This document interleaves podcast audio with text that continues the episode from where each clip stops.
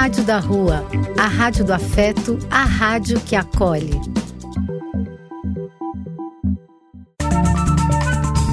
Apoio: Casa de Vó, Banho para Geral e Instituto de Políticas Relacionais. Programa e quem quiser que conte outra. Depois de ouvir uma boa história, é conversando que a gente se entende.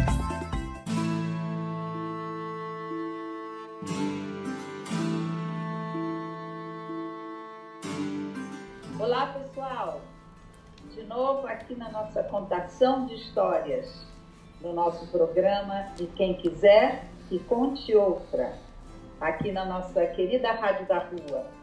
Eu, Carmen, que adora contar e ouvir histórias, junto com a minha amiga Ruth. Cadê você, Ruth? Tô aqui, cá, prontinha para mais uma contação de história. Oba! Hoje vou fazer um desafio para você, Ruth. Vamos lá. Qual que é o desafio? Você adora novidades? Uhum. Então vamos ao desafio. Vou colocar uma música. Uhum.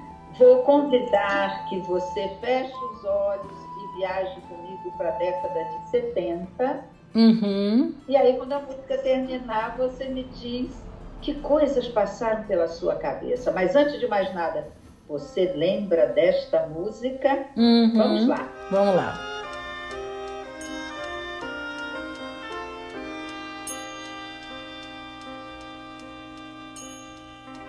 Tanto eu esperei para te encontrar e para sempre te seguir.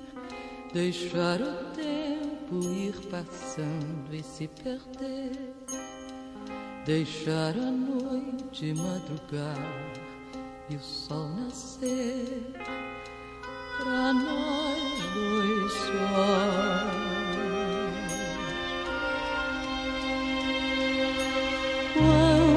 Te encontrei, eu me encontrei e simplesmente descobri que cada história de amor que aconteceu tem sempre o mesmo gosto antigo do amor. Nós vamos ser.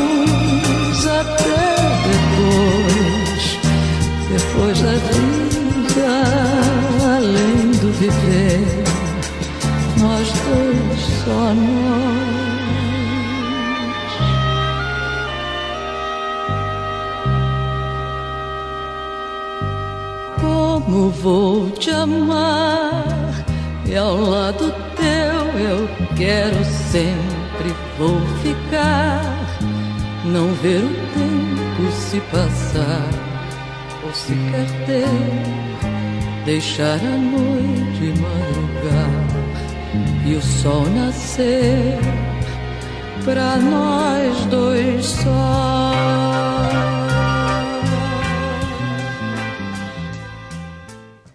Lembrei. Aí?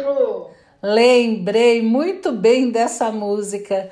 Que todo mundo que, é, sei lá, da nossa idade, mais ou menos, quem viveu ah, já tinha, sei lá, mais de 15 anos, na década de 70, lembra dessa música, não tem como esquecer. É a música do filme Love Story, não é isso? Isso mesmo. E a música também se chama Love Story. e você sabe por que, que nós vamos começar falando deste filme, Love Story? Ah, porque eu acho que ele é um excelente começo para a gente falar um pouco de histórias de amor. É isso mesmo. Você prestou atenção em que época do ano nós estamos? Sim, estamos chegando no mês dos namorados.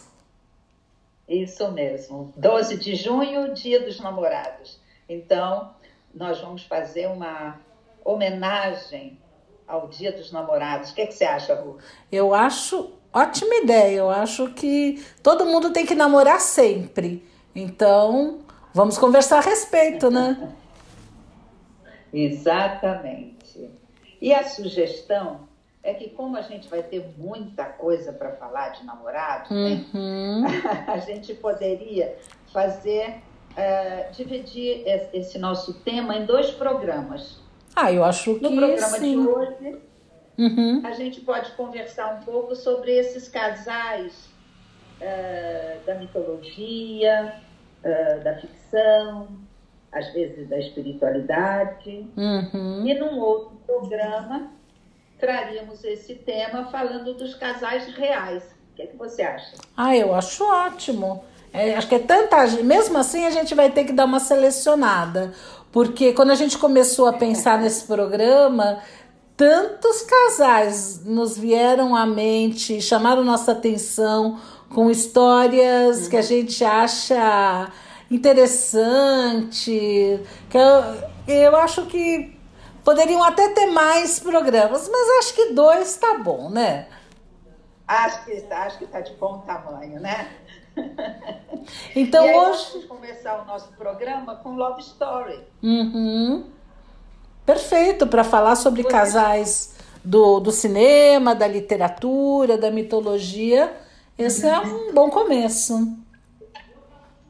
Você chegou a assistir esse filme no cinema? Ah, eu acho que todo mundo assistiu. A pergunta é quantas vezes, né? Porque. Isso eu queria te perguntar em seguida. E além dessa pergunta é, levou o lenço? é, se não levasse o lenço, tinha que enxugar na manga da camisa mesmo, né? Porque Isso. era um filme para chorar. Vamos contar um pouquinho a história? Para quem vamos. ou não Você se lembra. Então, basicamente a história de dois jovens universitários que vêm de diferentes segmentos econômicos. Ele era rico, ela não era e era muito esforçada. E eles se apaixonaram perdidamente e eles acabam casando. Só que foi um casamento muito breve porque ela ficou doente, com uma doença incurável e o filme praticamente começa com ele perguntando, né? Uh, o que que faz uh, um homem que amava esta mulher, que, que gostava tanto de Beethoven como dos Beatles e,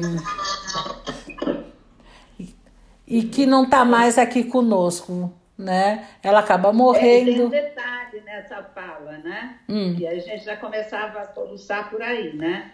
Quer dizer, por que falar dessa mulher que gostava de Beethoven, gostava dos clássicos, dos Beatles e de mim? Lembra? Exato. E, e dele. Aí a gente já cansava, já enxugar as lágrimas. Né? É, mas não tem como não ficar triste, né? Um amor que tinha tudo para durar muito tempo e que não foi assim. Eles, eles romperam com as famílias para poder casar. Uh, teve toda uma questão e tudo mais, mas foi um casamento breve. Eu, eu sempre que eu lembro desse filme, porque a crítica falou que era só um, um melodrama, né? Um melodrama, assim, um dramalhão mas o sucesso foi estrondoso. Uhum. E para mim sempre parece que é como se esse filme trouxesse a, a, a energia assim, para reafirmar dentro da gente que o grande amor é possível. Uhum. Porque às vezes eu olho para o ser humano como se fosse alguém que estivesse sempre buscando a, a confirmação de que o grande amor é possível. Né? Uhum. É, às vezes acontece alguma coisa na vida que a gente acha que foi o grande amor batendo a porta, às vezes acha que talvez tenha sido, ou talvez não, mas esse sonho fica sempre aí. Como é que você sente isso, Ah, eu acho que todo mundo busca viver um grande amor, né? Uhum. Uhum. E acho que, de uma certa maneira, a gente. A maioria das pessoas consegue, por mais difícil que pareça, né? Uh, a gente acaba encontrando um grande amor, ou como alguns falam, a tampa da panela, alguém que nos complete, alguém. alguém que. Ou a alma gêmea. A alma gêmea também é bom. Eu acho que é? A gente vai muito atrás disso, né? Uh, e, e creio que o filme é lacrimogênio de chorar porque uh, eles encontraram e puderam usufruir por um tempo muito curto, né? Ou seja, uh, foi interrompido, né, pela doença e, e depois pela morte. Mas acho que todos nós buscamos isso. Fascínio do, do ser humano pelo grande amor, pela alma gêmea, a partir dele, Ru, talvez fosse interessante a gente trazer algumas histórias. Começando lá, eu estou pensando em algum itã africano ou na mitologia. O que, que você acha? Nossa, acho perfeito. Você, você quer contar qual história para gente? Ah, acho que eu vou querer contar um itã que eu já aprendi com você, que são histórias africanas, né? Sobre dois orixás muito especiais Oxóssi hum. e Oxum. Ah, vamos ouvir essa história. No começo dos tempos, quando Oxalá dividiu a terra e todos os fenômenos naturais entre os orixás, os rios ficaram sob controle de Oxum e as florestas ficaram como o reino de Oxóssi. De vez em quando, as águas dos rios invadiam as florestas e Oxóssi começou a ficar muito irritado com isso procurou Oxalá e reclamou. Oxalá falou com Oxum e Oxum disse: As florestas e os animais precisam da água dos rios. Mas Oxóssi não queria saber. Não queria aquela água inundando as florestas e às vezes afogando alguns animais. Oxalá então determinou: cada um segue no seu reino, sem nenhum contato um com o outro. Depois de algum tempo, Oxóssi percebeu que a floresta começou a ressecar e alguns animais começaram a morrer de sede.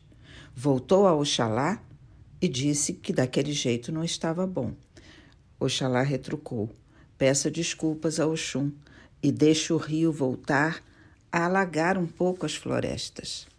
Foi o que Oxóssi fez. Quando ele procurou Oxum, foi a primeira vez que se encontraram. Ele ficou absolutamente encantado pela beleza dela. Acontece que Oxum também se maravilhou, porque Oxóssi era um orixá muito bonito. Os dois se apaixonaram. Os rios voltaram a alagar ocasionalmente as florestas, mas eles não conseguiam mais se separar um do outro. Acontece que Oxalá havia determinado que Oxum, em seu palácio, não deixasse nenhuma figura entrar que não fossem as mulheres do seu relacionamento. Então Oxum não, não podia receber Oxóssi no seu palácio. Eles tiveram uma ideia. Oxóssi se vestiu de mulher e foi para o palácio com Oxum. Todo mundo achando que era uma amiga nova que Oxum havia feito e que estava morando no palácio com ela. E viveram assim, felizes, Oxóssi travestido de mulher amando apaixonadamente a sua querida Oxum. Acontece que Oxum engravidou. E aí então a farsa dos dois foi descoberta. Oxalá ficou muito irritado e expulsou Oxóssi do palácio. E não volte nunca mais. Oxum teve um filho, a quem deu o nome de Logum Edé. Logum Edé filho de dois orixás muito bonitos, passou a ser considerado o orixá mais lindo de todos. Logum Edé tinha a beleza da mãe e a beleza e a valentia do pai. Ganhou de presente de Oxóssi um arco para treinar as suas habilidades de caçador e de tiro certeiro. Ganhou de sua mãe Oxum um espelho onde ele pudesse se mirar e mirar todas as coisas que ele havia realizado. Tivemos assim a separação de dois orixás que tinham vivido uma grande paixão, mas uma grande paixão que deixou um herdeiro à altura, Logum Edé, o mais lindo de todos os orixás, metade valentia e metade vaidade. Lindo, lindo, lindo, lindo. Adorei essa história de amor. Bonita, né? Bonita. Eu gostei. E gostei do, do fruto da história, né? Uhum. Como nasce um orixá que soma a beleza dos dois. Eu achei então muito bonito esse aí. É bonito mesmo. E o que, e o que falam dele, né? Logum Edé, metade valentia, metade vaidade. Lindo. Esse, os orixás são interessantes, né? Porque eles trazem essas esses dois lados que muitos de nós temos, se não esses, não, se não são estes dois lados, são outros lados, né? Mas eu acho bem interessante. Agora eu vou contar para você uma história que talvez você conheça, mas ainda assim eu acho que vale a pena contar. Você conhece a história de Eros e Psique? Opa! Opa! Sim, é belíssima. Ah, então vou contar para você. Quero ouvir, quero ouvir. Isso. Vamos, vou contar para você e depois a gente conversa.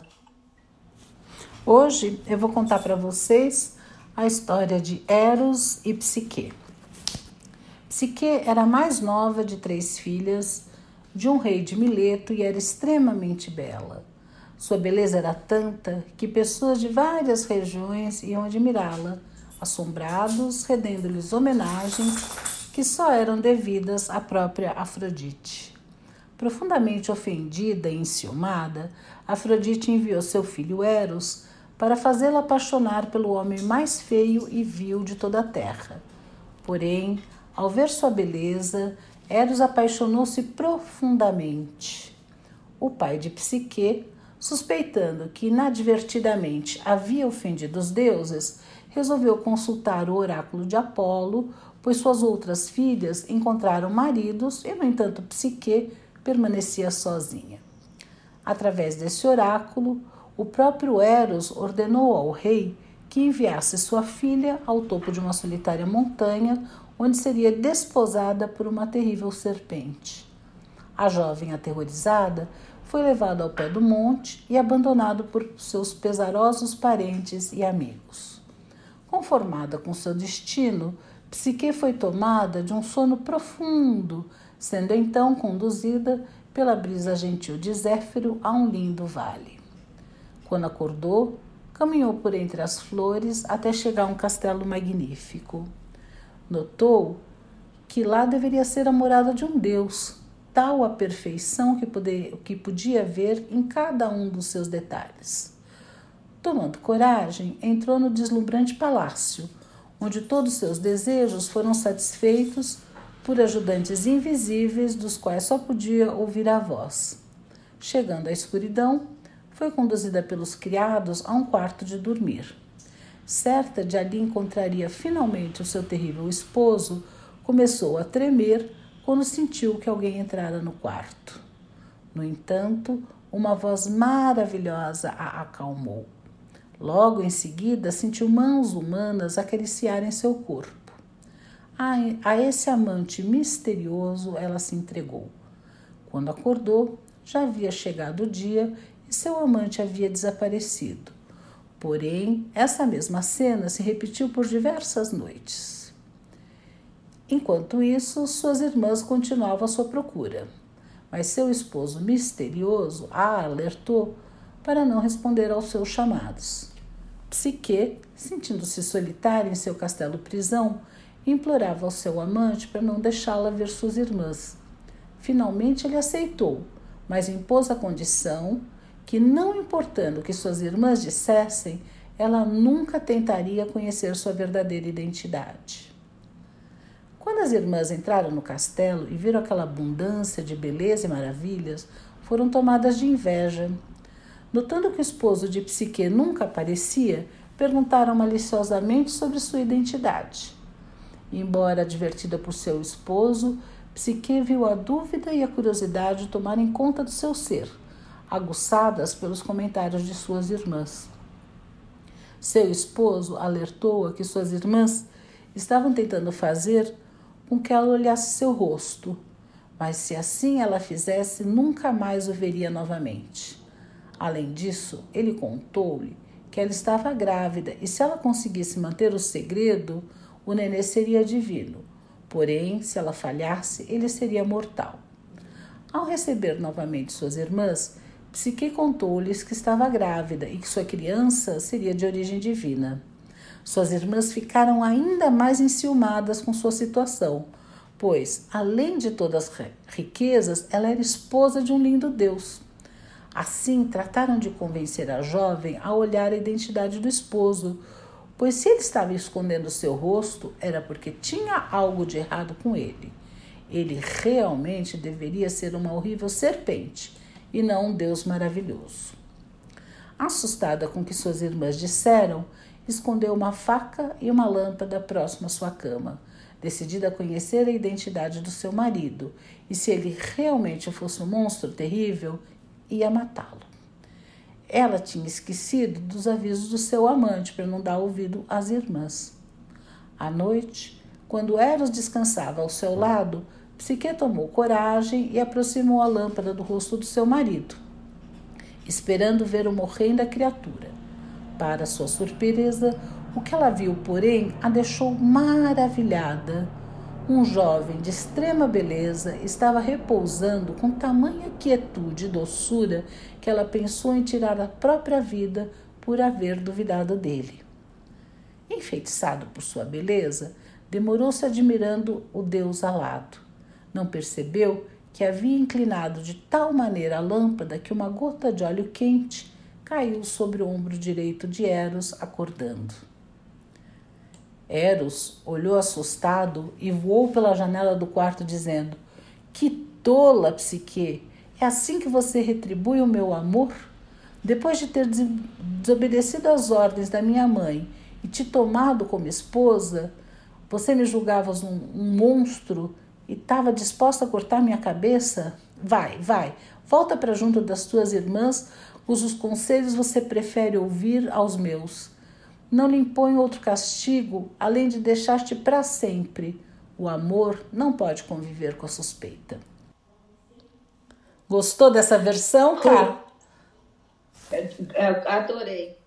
É, essa história até dá para entender bem por que, que a psique é o símbolo da nossa área de trabalho, né, da psicologia, né? Eu estava pensando nisso. Tantos, não é tantos os sentimentos que vão fervilhando aí nessa história dela em relação ao Eros, dele em relação a ela, não é? Uhum. Sim. Esse conto é muito, muito bonito. É sim, é verdade. É. E a alma, né, a, a, psique, se apaixona por nada menos do que um Deus, né? Porque o Eros era um Deus, né? Nada uhum. menos que um Deus. Uhum. E é interessante porque essa história ela tem várias vários segmentos, né? Uhum. Ela fala, por exemplo, da influência dos outros que não o casal no casal. Isso eu acho uhum. interessantíssimo de pensar, né?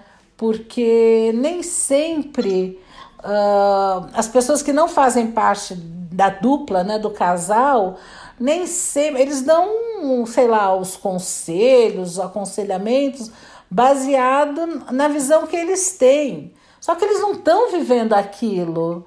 E o que pode, nossa, gerar uma grande confusão, né? E tem mais, né, Ru? Nessa história dessas duas figuras, tem, tem o olhar de inveja, né? São vários sentimentos, não só dos dois, uhum. né? tem o olhar de inveja das irmãs em relação à felicidade dela. Isso. Né? Tem o olhar raivoso da mãe do Eros em relação ao casal. Uhum. É muito. É, é, um, é um baú de sentimentos essa, É. essa história é- de Eros e Piquet. É que você você está colocando que as irmãs tinham inveja.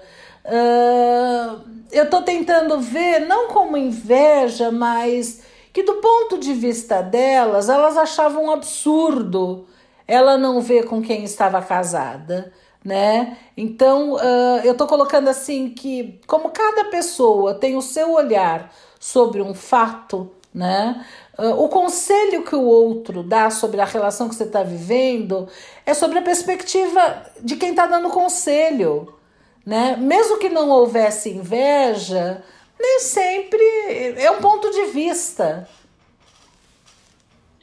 É, porque na realidade, as irmãs, você tem várias leituras dessa lenda, e essa lenda, inclusive, ela, ela foi traduzida, de certa forma, em várias histórias infantis. Uhum. Né? E, e um aspecto que fica muito forte quando ela é passada para o universo das histórias infantis Hum. é que as irmãs ficam muito incomodadas quando percebem a felicidade dela, Uhum. porque ela estava muito feliz. Ela não sabia que figura era aquela, ela não tinha visto, mas ela estava feliz naquela Uhum. relação, né? E ela tinha tudo, né? É, eu, é que eu Então, acho. isso foi provocativo para as irmãs. Sim. É que eu acho que quando a gente está É apaixonado, a gente sempre está feliz e um pouco cego, né? O, o apaixonamento, eu acho que ele gera um... A gente não, não enxerga as coisas tão bem. A gente está apaixonado, né? O, apaixonado é um, é um estado outro, muito especial. Ah, não estamos assim no mais completo ah, lucidez. Mais discernimento. Exato, né? Eu acho que é do quem está apaixonado, que é bom demais. É um estado alterado, maravilhoso, mas é um estado E alterado. talvez, talvez a condição para se sentir realmente apaixonado é você estar realmente ahn, faltando um pouco de discernimento em muitas situações. Sim, Uma certa cegueira, eu acho que ela vem junto, não é? é. Você sabe, Ru, falando essa, essa questão da, da cegueira, né?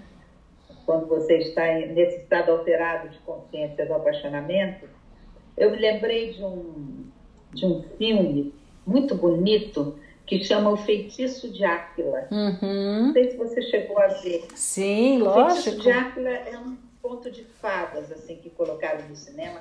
É lindo.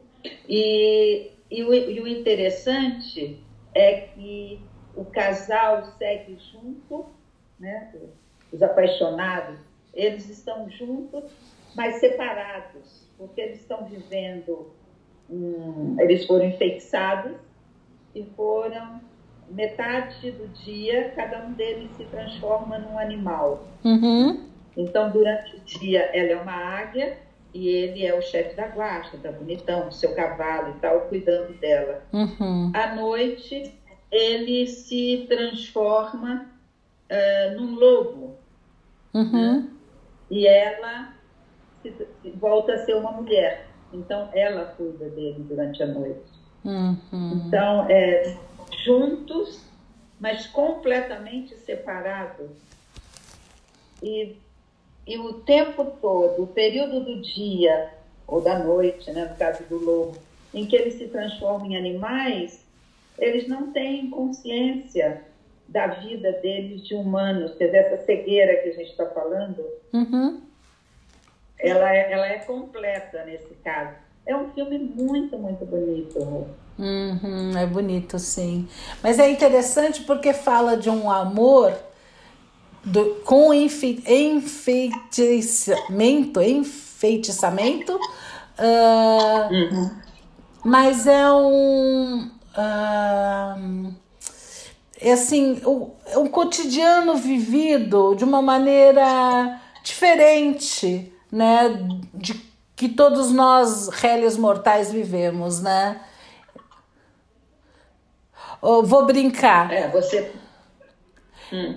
Uh, eu conheço alguns casais que se amam e têm relações bastante boas, mas que, que foram buscar formas alternativas de viver. Então, por exemplo, podem morar no mesmo prédio, mas não na mesma casa. Uh, sei lá, foram encontrar outras maneiras sem ter essa proximidade do cotidiano, porque uh, eu acho muitas vezes que o, o convívio cotidiano é como se fosse quase um uma prova dos nove, né, da relação. Com certeza. E você falando isso me lembra, Ru, que o casal clássico, quando a gente fala de histórias de amor, uhum. o casal clássico você sabe, não é? Lógico, Romeu e Julieta. Né? Romeu e Julieta, uma história linda lá do século XIV, escrita pelo Shakespeare. Uhum. Na realidade, eles não tiveram essa prova dos nove do cotidiano. É verdade, é verdade. É? é verdade. Eles tiveram só a explosão da paixão, uhum. né? daquele profundo enamoramento. A primeira noite. Mais forte que a morte. E a primeira noite. noite é não sabemos como, ser, como teria sido a vida de Romeu e Julieta se eles tivessem tido uma vida em comum. Isso, se ela acordasse de mau humor, bob no cabelo, uh, sei lá. Não, e mais. E mais, eram duas famílias, os Montec e o Campos Capuleto, duas famílias inimigas. Mas... Imagine a loucura que seria. Sem dúvida, mas eh, me parece que nessas histórias é muito frequente ter que desafiar alguma coisa. No caso de Romeu e Julieta, o que eles desafiavam eram as famílias, que as famílias eram inimigas. Mas sempre tem alguma Era coisa. É, sempre tem alguma coisa, algum problema a ser resolvido, alguma coisa a ser superada, né? Uh, para ter o amor. Isso, acho que em quase todas as histórias a gente vai ter isso, não? É. Talvez, se a gente for analisar, talvez a gente encontre como se o amor viesse sempre a partir de superações, né? Isso, isso mesmo. Eu acho sempre. Ele se mantém a partir de superações. É como se ele fosse, é. como se o sentimento fosse colocado à prova. E uma vez colocado à prova, é, ele, ele pode se concretizar, porque ele é real, ele existe mesmo, não é uma, um, um leve vento, é uma coisa para valer, uma paixão ou é um amor. Você sabe uma história em que, que a criançada adora e tal, a gente também, quando vê musical, vê no cinema e tal, em que isso aparece muito forte é na Bela e na Fera. Nossa, é verdade. A história da Bela e a Fera, não é? Uhum. Trata exatamente disso. Exato, nossa, é, é lindinha, lindinha a Bela e a Fera. A gente pode até ouvir a música, né, antes de começar a falar do filme ou da história.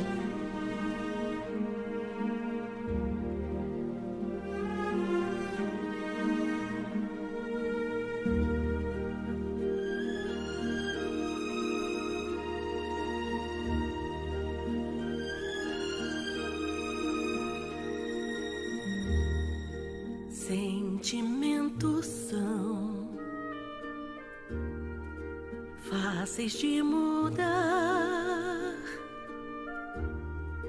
mesmo entre quem não vê que alguém pode ser seu par. Basta um olhar que o outro não espera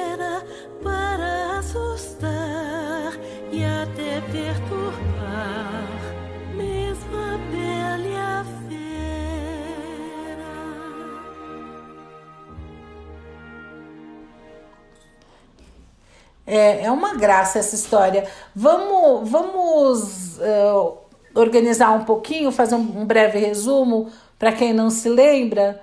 A Bela é dada para morar com a fera, que na realidade é um príncipe encantado, né? E ela vai, uma, uma pessoa muito bondosa, e ela consegue ver através daquele aspecto uh, animalesco da fera. Dele. Exato. Ela vê a essência do, da pessoa que estava lá, ou do ser que é, estava lá. Esse, essa história ela já começa com um detalhe interessante, porque o pai da Bela era um mercador, lembra? Uhum. E ele vai fazer uma viagem e pergunta para as filhas o que elas querem. E cada filha pediu uma coisa, né? um vestido caríssimo, um chapéu, não sei das quantas, né? E a Bela fala, meu pai, não precisa se preocupar comigo, mas se ele quiser me trazer uma coisa, traz uma rosa. Uhum. Lembra? E aí, quando ele se perde, entra naquele lugar que parece ter um castelo, meio, ele está meio perdido, aí é, encontra lá, ele é bem atendido, bem acolhido, ele não, não vê a fera, mas quando ele está indo embora, ele lembra da filha, vê uma roseira e ele arranca uma rosa. Aí então é que se desencadeia toda a história, né? Uhum. Quer dizer, a, a, simplicidade do pedido dela, na realidade, desencadeou toda a dramaticidade da história que se segue, né? Uhum. É, é, bonita a história da Bela e a Fera. Nossa, é muito bonita. Eu só tenho uma questão. Ah. Eu tenho uma questão com a Bela e a Fera, porque seja no, eu gosto musical, no musical Bela e a Fera, é, no cinema, no desenho animado, eu sempre tendo a achar a fera uma figura, uma presença muito mais envolvente do que o príncipe.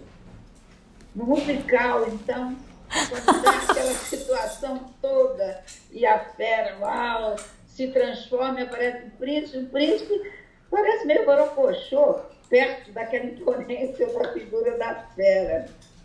Ah, meu Deus. Porque, porque será, né, que porque será que para você a, a fera é mais atraente, né? A fera tem uma. Ela ocupa até mais espaço em cena e tal do, que o príncipe. Geralmente nos, ai, no, no musical era terrível. Quando apareceu o príncipe, que decepção. Seria bom falar, dá para voltar? Dá para voltar? Mas você torce? Ah, mas tem, tem um casal que volta. Ru. Qual? Lembra do Tirek e da Fiona? Ah, adoro, adoro, adoro. Carmen, quando eu estava pesquisando aqui para essa nossa conversa, uh, a música do, da Fiona e do Shrek é muito bonitinha, né? E aí eu descobri que ela é das músicas mais pedidas em casamento. Não para entrar na igreja, Olha. porque para entrar é, é, aquela coisa do Ave Maria. São músicas mais clássicas, né? Um pouco mais de pompa e circunstância. Exato. Né? Mas depois que estão casados para sair e atravessar a nave, ou algumas vezes quando os casais recebem os cumprimentos na própria igreja, uh, em geral eles pedem para tocar essa música. Vamos ouvir um pouquinho? Claro! Bem-vindo, Shrek e a Fiona.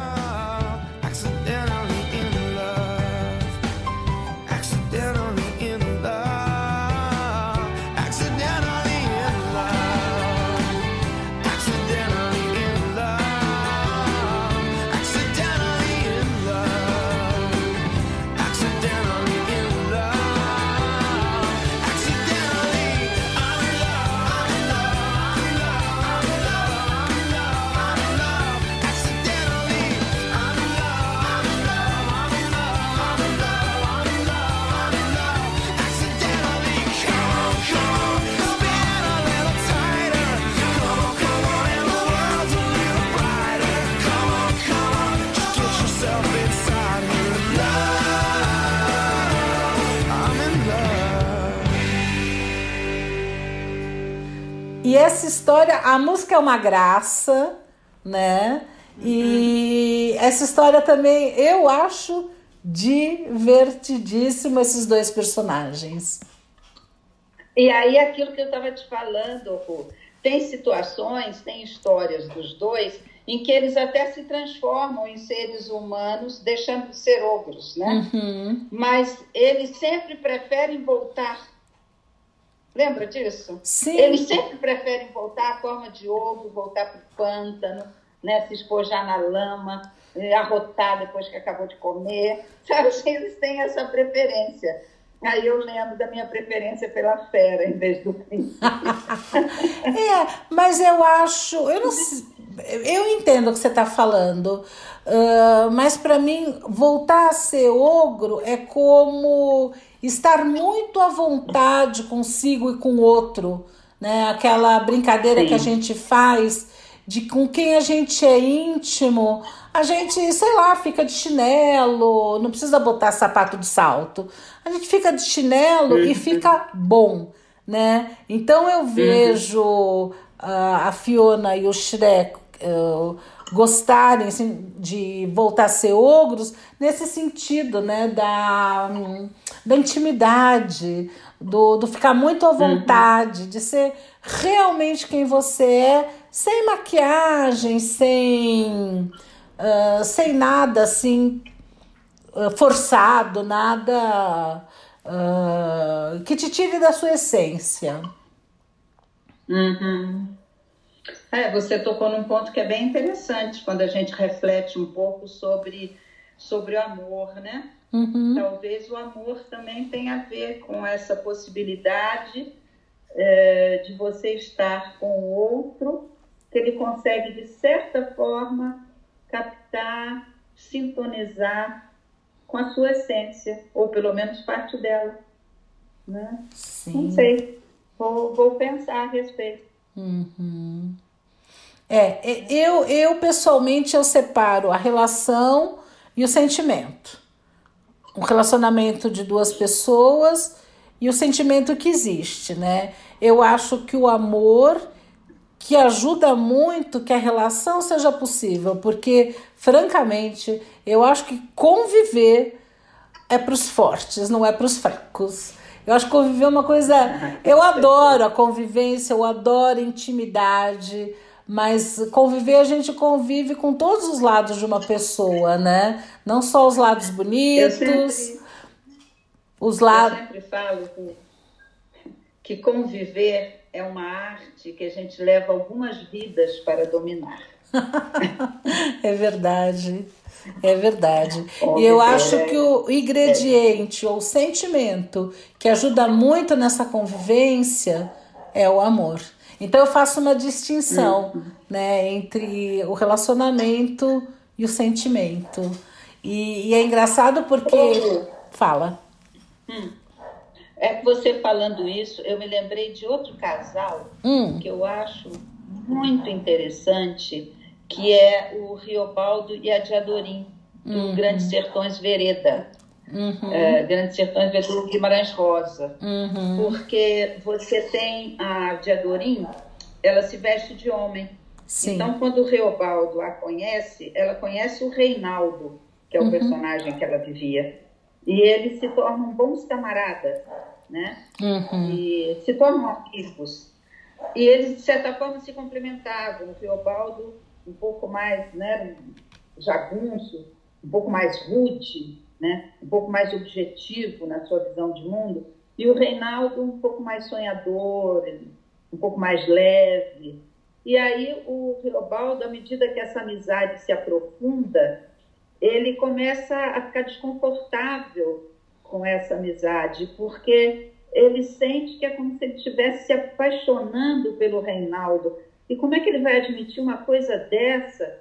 Ele, aquele cara rude, né, do, do campo, como é que ele pode admitir que ele está se apaixonando pelo amigo dele? Que susto, hein? Então, no final, no final da história, quando morre o Reinaldo, que é de Adorim, uhum. e o Reobaldo a vê naquela gruta lá, deitada na pedra, morta, sem roupa, e ele percebe que, na realidade, o Reinaldo era de Adorim, ela era uma mulher Uhum. Então, ao mesmo tempo, vem a angústia grande de perder o amor da vida dele, vem um alívio grande também, porque ele estava, ele estava apaixonado, era por uma mulher mesmo, não era por um outro homem. Uhum. Então, é uma história que mexe, não é?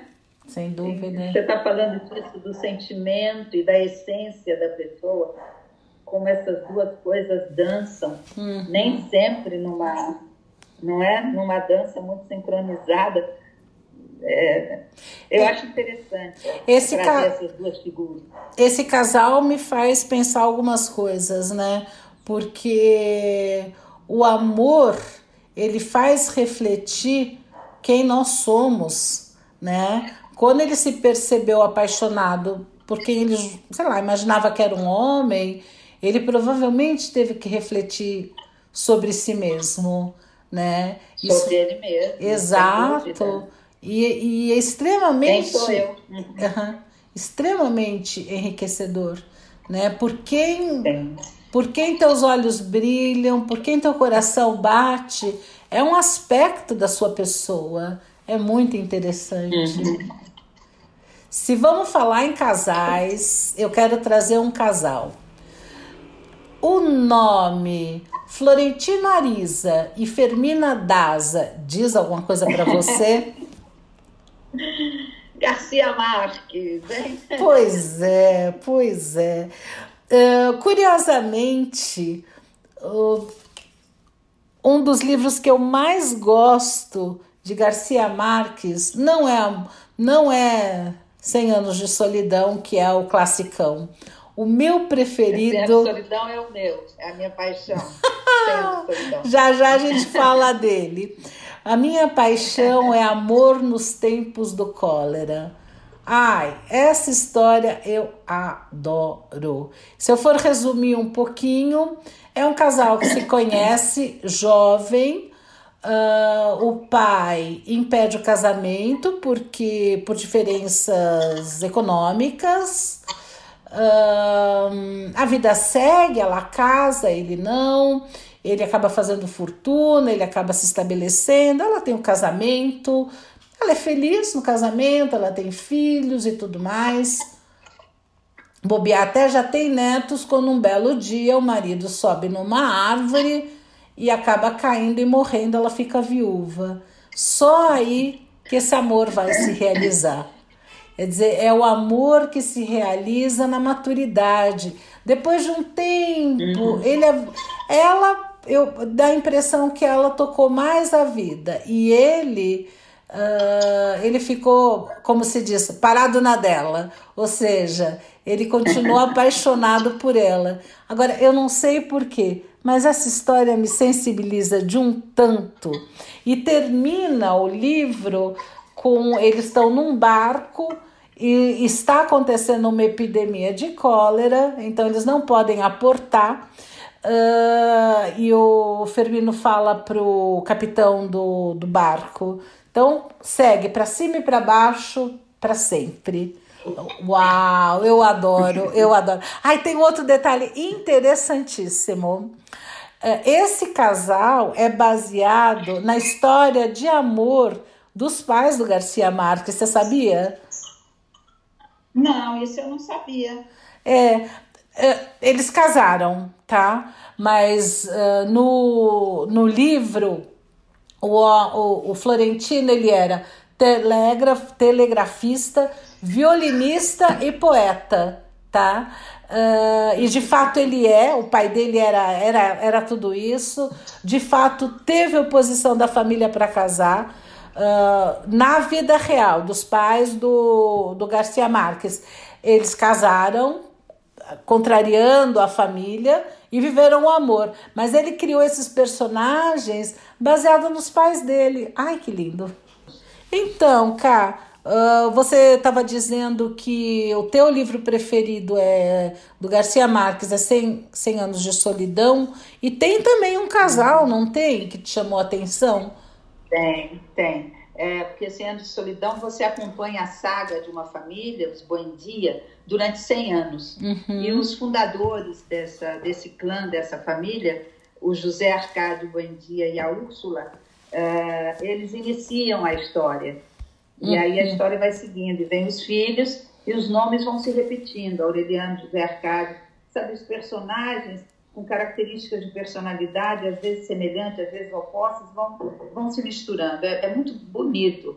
E o José Arcádio, que é o chefe do clã, uh, ele sempre me fascinou porque ele vai com um grupo de jovens, né, de jovens casais, e fundam uma cidade, a cidade de Macondo. Uhum. E ele era muito curioso, mas ele vivia naquela cidadezinha ali, incrustada ali no, no mato.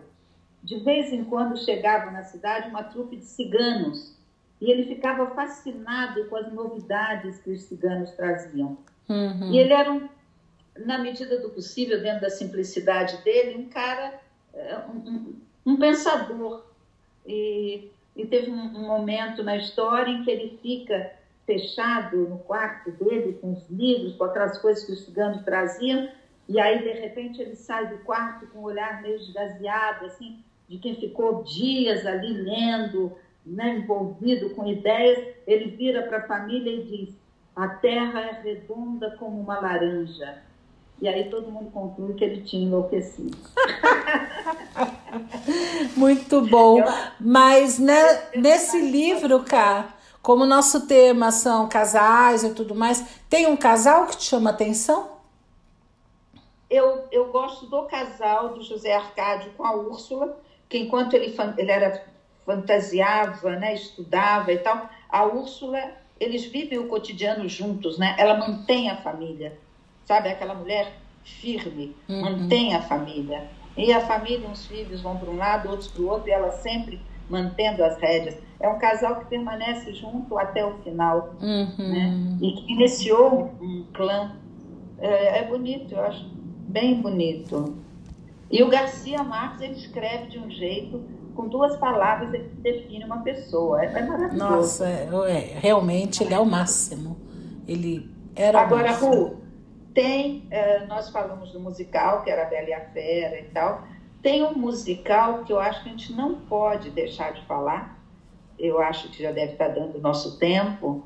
Uh, talvez a gente pudesse encerrar os nossos casais aí da, da mitologia, da literatura e tal, com os personagens desse musical, uhum. que é o musical O Fantasma da Ópera.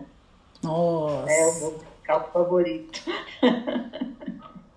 o Fantasma da Ópera é uma história de amor, paixão e uma certa dose de loucura também aí Sim. no. Sem dúvida, sem dúvida. Tem uma certa dose de loucura, mas é, é, é lindo, né? É muito bonito e eu colocaria até para a gente encerrar o nosso programa de hoje uma música dessa peça, desse musical, uhum. que para mim, claro, cada um que vê tem. As músicas são lindas, cada um que vê tem um momento preferido, uma música preferida. Para mim, o grande momento dessa peça é quando cantam os dois, né? Uhum. A, a, a, mocinha e, e, o fantasma, quando eles se encontram. Uhum. E, e ele, de certa forma orientava, porque ela era uma cantora, tinha uma voz maravilhosa, e ele orientava para que ela cantasse cada vez melhor. E, e eles vão cantando e ele vai dizendo para ela: cante para mim, cante para mim. E cada vez que ele fala cante para mim, às vezes de uma forma convidativa, às vezes de uma forma impositiva, ela vai cantando num tom cada vez mais alto, mais agudo, eu acho lindo esse, esse trecho aí da peça. É, é que você está se referindo tipo assim, à peça. É como, se como se ele passasse a mensagem para ela: Eu vou te perseguir até que você me alcance. Sabe que hum, a peça, que é maravilhosa, que ela veio da Broadway tal e qual, e esteve aqui no Brasil, nós inclusive uhum. assistimos juntas uma vez. Hum, uhum essa versão é fantástica, é muito legal. Mas Sim. houve uma outra versão que é a minha preferida em filme, que é. Nossa, pra, é... até já sei. Até já estou adivinhando. Mas seja como for, uh, o que eu acho importante ressaltar aqui, que é uma história de amor e que nos tempos ela é recontada, né? Sim, mas você não falou qual a versão que você adora? É uma versão no cinema. Olha, nem sei com quem. Eu lembro das músicas, eu lembro assim do aspecto gótico do, do filme. Uhum. Ah, eu achei que você estivesse se referindo a aquela gravação que tem da Sarah Brighton com Antônio Bandeira. Mas esse foi da peça. Eu gosto mais. O meu preferido é o filme. E é lindo. O filme. E o Antônio Bandeiras eu acho interessante quando você olha na internet, ele tá novinho, né? Ele não tem um vozeirão assim para fazer o fantasma da ópera. Mas ele, ele tem ele tem tudo o que precisa, ele, né? Ele tem um ele charme. Tem, ele vem com aquele jeito latino, sedutor, maravilhoso, né? Uhum. Então, é, o fantasma tem um, um charme especial. É, o, o, que eu quis trazer mais é no aspecto de que é uma história que, mesmo que tenha esse lado assim da relação, que é um pouco doentia, mas ela vem sendo refeita, tá? No cinema ela foi refeita duas vezes. Tem essa peça uhum. que é muito fantástica, é uma das peças uhum. mais antigas que ainda está, uh, que ainda passa na Broadway, né? Quer dizer, então existe uma atração enorme por essa história, né? Sim, e quando a peça completou, eu acho que 25 anos, fizeram, teve uma apresentação né, no, no teatro, eu não sei se foi em Nova York, se foi em Londres, e aí, no final, veio a Sarah Brighton